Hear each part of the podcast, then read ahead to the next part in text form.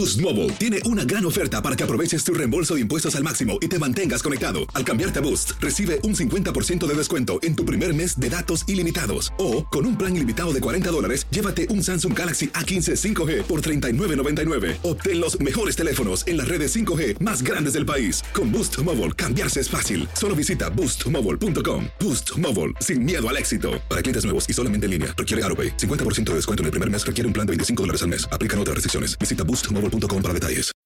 When you need mealtime inspiration, it's worth shopping Kroger, where you'll find over 30,000 mouthwatering choices that excite your inner foodie. And no matter what tasty choice you make, you'll enjoy our everyday low prices, plus extra ways to save, like digital coupons worth over $600 each week. You can also save up to $1 off per gallon at the pump with fuel points. More savings and more inspiring flavors make shopping Kroger worth it every time. Kroger, fresh for everyone. Fuel restrictions apply. This is the story of the one. As a maintenance engineer, he hears things differently. To the untrained ear, everything on his shop floor might sound fine, but he can hear gears grinding or a belt slipping. So he steps in to fix the problem at hand before it gets out of hand. And he knows Granger's got the right product he needs to get the job done, which is music to his ears. Call, clickgranger.com, or just stop by. Granger, for the ones who get it done. Dicen que traigo la suerte a todo el que está a mi lado. Y esa es mi mala fortuna. Basada en el clásico de Juan Rulfo, llega Univisión, El Gallo de Oro. Supongamos que la caponera puede inclinar la suerte a quien ella quiera. ¿Estás tardando en conquistarla? Con Lucero, José Ron y Plutarco Asa. Este gallo está cambiando la vida. En una historia legendaria de amor y azar. No trates de cambiarme, no lo vas a lograr. El Gallo de Oro, lunes a viernes a las 9 por Univisión. El siguiente podcast es una presentación exclusiva de Euforia On Demand. Y voy a comenzar con un tema que ha pasado un tanto inadvertido en la discusión de hoy, pero que yo creo que es importante discutirlo, aunque puede hasta sonar repetitivo cíclicamente en el temario de asuntos que se discuten en la de asuntos públicos, porque no necesariamente es político, un asunto de gobierno. Y es que hoy hay un artículo en uno de los periódicos de, la mañana, creo que es el Primera Hora, que lo escribe, déjenme buscar aquí, Maribel Hernández lo escribe, que titula el periódico Primera Hora como Almas en pena la estadística de la policía, o las estadísticas de la, en la policía. Un artículo muy revelador por lo que dice e igualmente por lo que no dice. Y aquí que tenemos que analizar los problemas no solamente de la política partidista, sino los problemas que Puerto Rico enfrenta y si vamos a tener o no una posibilidad de recuperarnos no solamente en lo fiscal, sino en lo social también. Este es un tema importante. El, el artículo comienza diciendo que las estadísticas oficiales de los delitos tipo 1 del programa CompStat, que es un programa que tienen para poder publicar las estadísticas de delito en la policía. Entonces yo me fui, porque yo no soy abogado ni pretendo tampoco de serlo, me fui a la descripción o a la definición de lo que es un delito tipo 1 y ese, esa descripción que aparece en, en la página del Instituto de Estadísticas de Puerto Rico, que es una especie de alma en pena también, lo han ido reduciendo a tal, Dice, presenta estadísticas sobre la criminalidad en Puerto Rico conforme al modelo estadístico Uniform Crime Report, UCR, del National Incident Based Reporting System. Incluye el número de querellas presentadas de los siete delitos clasificados como tipo 1, que son delitos de violencia, asesinatos y homicidios, violaciones por la fuerza, robos, agresiones agravadas y Además de eso, delitos contra la propiedad, escalamientos, apropiaciones ilegales, hurto de autos, eh, etcétera. Y ahora, pues entonces una vez uno se informa y puede tener una definición clara, entendí cuál es el problema aquí y esto es lo que quiero discutir con ustedes.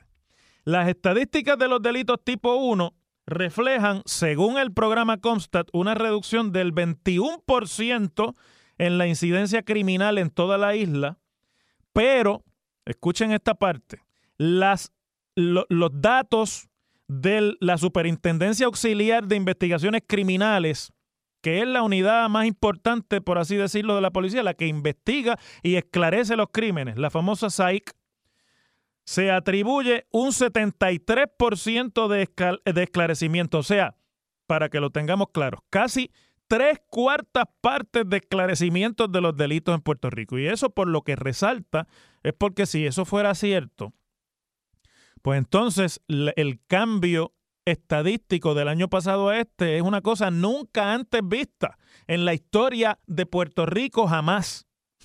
Y por lo tanto, pues usted tiene que saber que ahí hay algo que está mal. Porque los patrones pueden cambiarse con nuevas políticas, pero no cambian tan fácil ni tan rápidamente.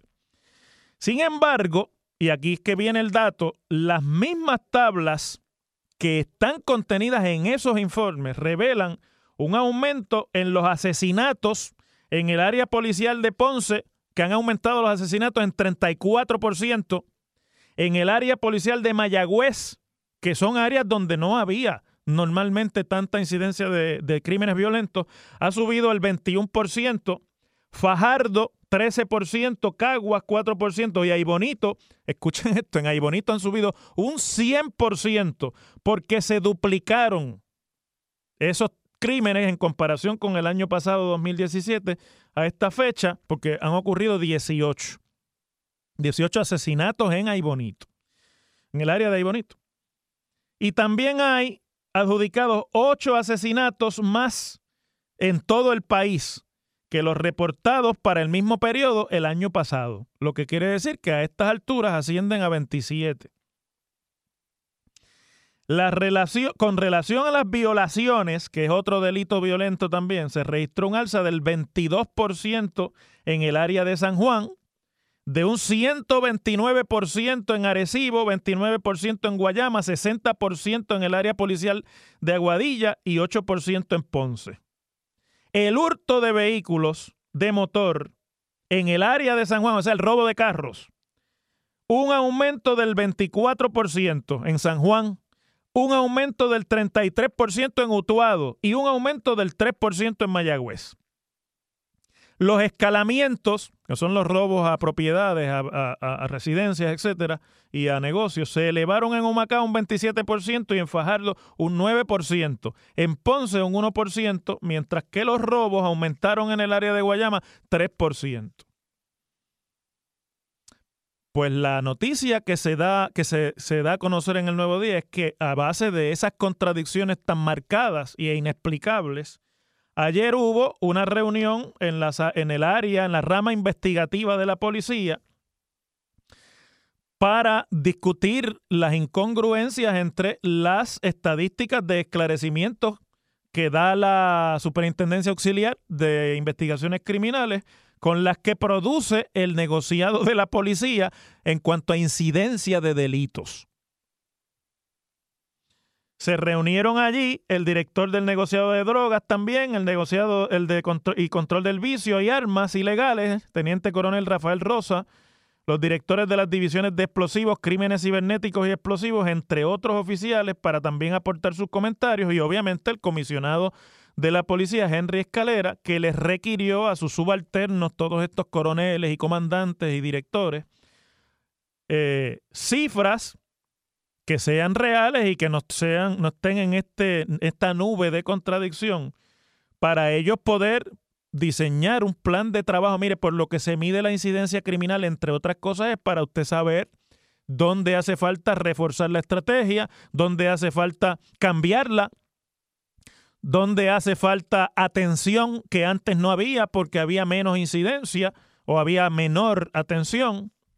A todo esto añádale el problema interno que tiene la policía de recursos humanos, con recursos que todos saben que por la insatisfacción que hay en la policía de Puerto Rico por asuntos de índole laboral y de pago, a los policías, hay un grupo de policías que han entrado y salido de una estrategia de brazos caídos, prácticamente huelgas en algunos momentos eh, del año.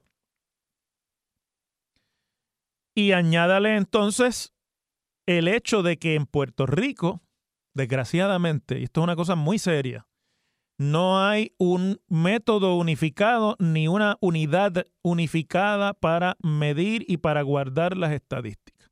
Y cuando se ha intentado eso en diferentes administraciones de los dos partidos, por razones que son de índole político-partidistas y de conveniencia para tapar la, la ineptitud o la incompetencia de jefes de agencia, de secretarios de gobierno y de inclusive subalternos y miembros del equipo intermedio de los gobiernos en Puerto Rico, se ha saboteado la idea de tener un, una central para usted no solamente desarrollar los métodos de medición, sino también para recopilar y hacer disponibles las estadísticas en Puerto Rico.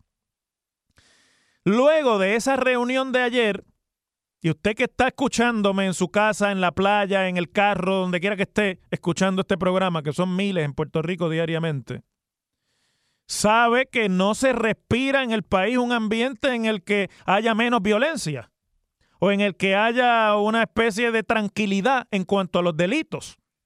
De hecho, yo todos los días escucho y converso con gente que, que, que alarmadamente de forma alarmante comentan que han sido víctimas de delitos en lugares donde antes eso no existía o víctimas que en años atrás no hubiesen caído dentro de lo que es la, el prototipo, por así decirlo, si eso, si eso existe, de una víctima de delito. O sea que no es que haya realmente un relajamiento de la incidencia, o por lo menos de la percepción de la incidencia criminal en Puerto Rico. Pues lo que se anticipa, se anunció a base de esas reuniones en la cúpula de la policía, es que esta semana se van a, se van a dar a conocer, esta semana se van a dar a conocer públicamente las estadísticas que ellos llaman reales.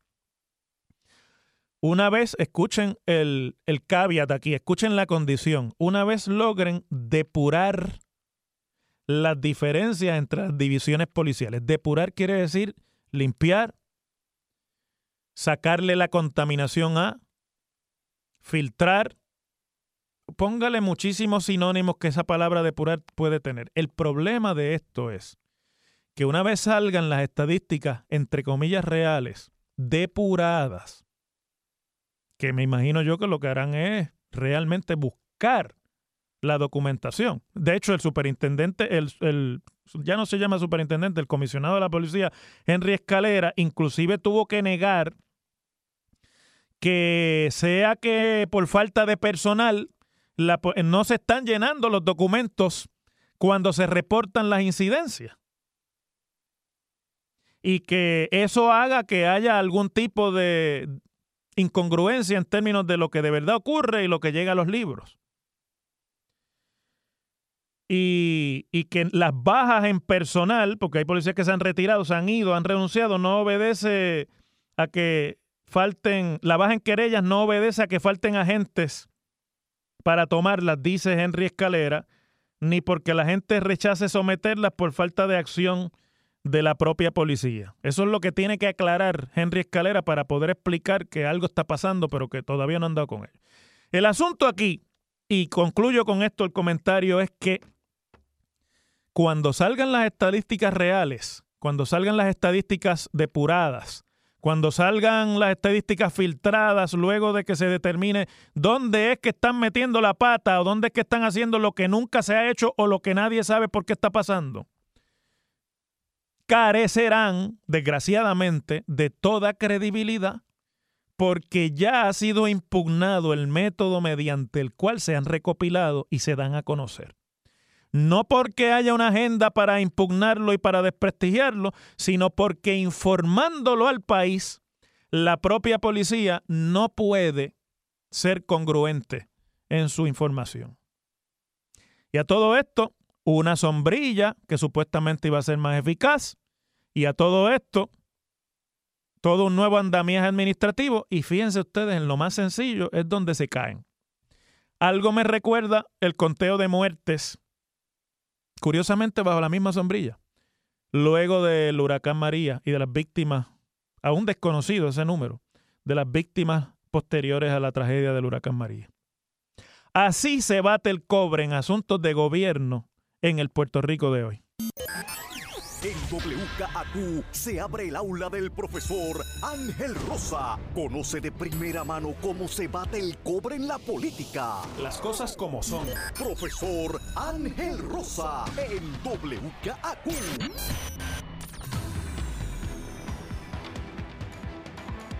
Bueno, la jueza superior, Laudaceli Roque, denegó hoy una petición de la Cámara de Representantes, una demanda radicada por varios legisladores del Partido Nuevo Progresista, que son la mayoría, contra el negociado de ciencias forenses, que requería o que buscaba que el tribunal reconociera y validara el poder de la legislatura para investigar ilimitadamente, es decir, para intervenir en cualquier circunstancia de la rama ejecutiva que necesite investigación.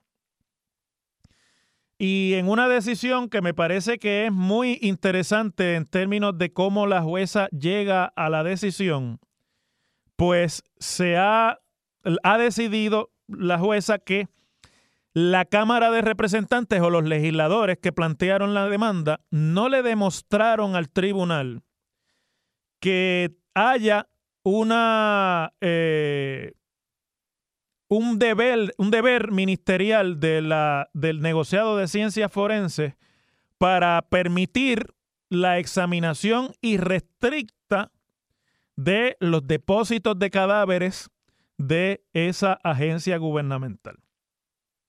Algo que realmente suena un tanto confuso desde el punto de vista de cuál es el fin público porque ciertamente la legislatura cuando investiga, yo esto lo he explicado mil veces aquí y no me canso de explicarlo porque me parece que es algo que tenemos que entender para que vayamos entendiendo cada vez mejor cómo funciona o funcionaba nuestro sistema político. La legislatura tiene poder de investigación en función de su de su deber o de su ministerial función legislativa. La legislatura existe para hacer leyes, para crear legislación y atender mediante legislación los problemas de Puerto Rico, que son varios. En la función de legislar, a la legislatura se le da una gran cantidad de facultades y poderes para que tenga la autoridad necesaria de llevar a término la legislación. Y una de las que más difícil se le ha hecho que se les reconozca a la legislatura en Puerto Rico y a las legislaturas en el mundo entero, empezando por el Congreso de los Estados Unidos, es la facultad de investigar, porque la legislatura no investiga como investigan los, las agencias criminales eh, del Ejecutivo, no, criminales, sino de, de naturaleza para atender los asuntos criminales que tiene el Ejecutivo. Es decir, la legislatura no investiga como investigaría la Fiscalía o el Departamento de Justicia o como investiga la policía o investigarían las unidades de la policía. Por lo tanto, la legislatura, por lo que tiene poder de investigación, es para convertir la legislación, la investigación en posible legislación.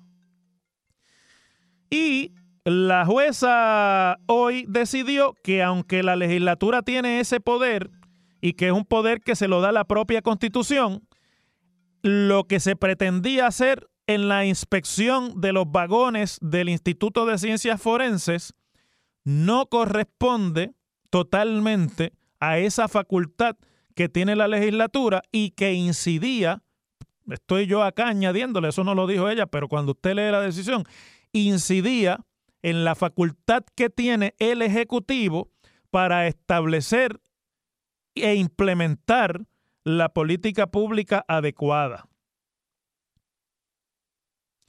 Dice eh, la juez, la referida propuesta tenía como única restricción el que las inspecciones de la Cámara, la propuesta en términos de qué fue lo que le contestaron de ciencia forense, se llevaran a cabo durante horas laborables de forma que no se afecten las funciones del negociado ni que conlleve una carga adicional al erario, ella dijo al erario público, pero señora jueza, el erario siempre es público.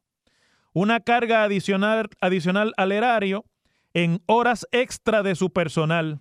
Esta propuesta, de acuerdo, la parte demandante no la aceptó. Es decir, la jueza dice que encuentra normal que el instituto le diga examinen, pero examinen en horas en que no me cueste de más para por destaque de personal y horas extra y que no le cueste más al erario porque ya el presupuesto está afectado del propio instituto. Entonces, pueden examinar, pero no examinen en detrimento de lo que son los mejores intereses administrativos nuestros. Y la jueza concluye que el recurso no es el adecuado, no era el recurso legal adecuado, y por lo tanto no le dio paso a la eh, demanda de los legisladores.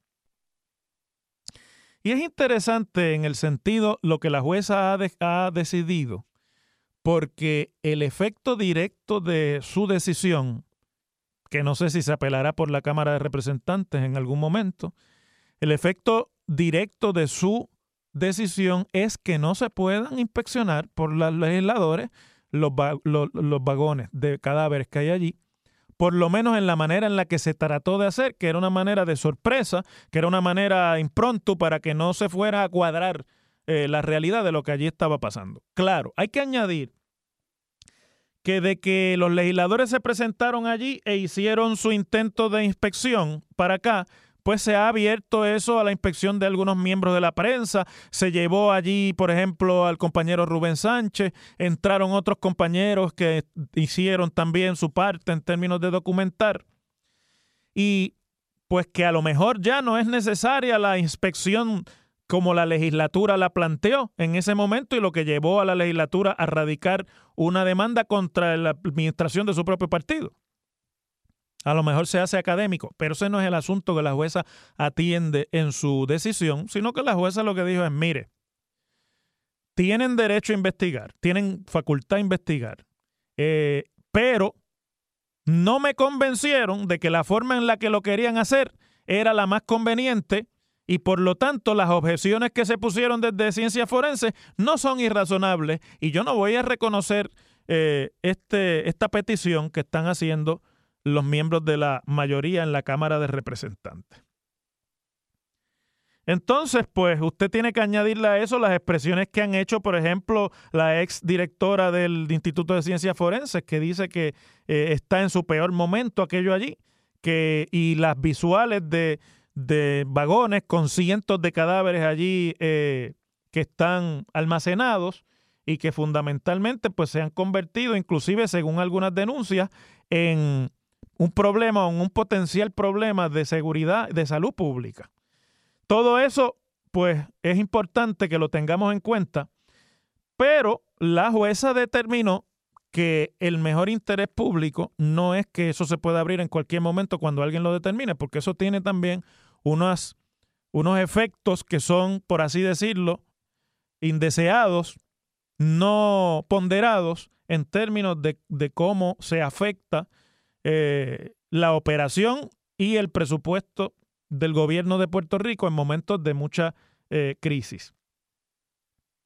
Dice, y quiero terminar con esto, dice la jueza, en este caso queda claro que el negociado de ciencias forenses tiene un margen de discreción en cuanto a la forma y manera en que permite acceso a sus, a sus instalaciones, toda vez que existen consideraciones de seguridad y salud.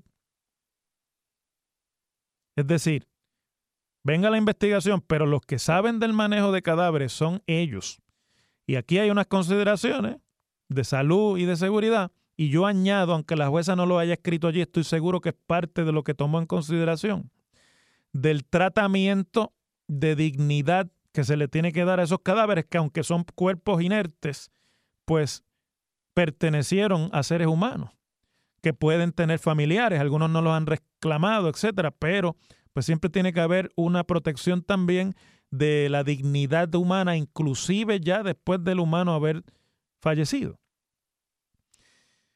Por eso he decidido, a la luz de esta, de esta sentencia de la juez sobre las capacidades de la legislatura para investigar asuntos como esto, en la escuelita, ahorita, eh, en el segundo segmento del programa, les voy a explicar cómo en democracia hay algunos poderes que tiene el gobierno, pero que están limitados. ¿Y cuáles son las limitaciones que tiene el poder del gobierno en una democracia o en un sistema constitucional? Pero valga decir por lo pronto que esto es un golpe a la legislatura, es un golpe a esa pelea monga y es también un golpe a eh, esta, condenable desde mi punto de vista tratamiento sensacionalista y de excesivamente publicitario en el que algunos se quieren montar en una situación tan seria y de tanta eh, dificultad para la salud pública y para el bienestar colectivo en Puerto Rico. Las cosas como son.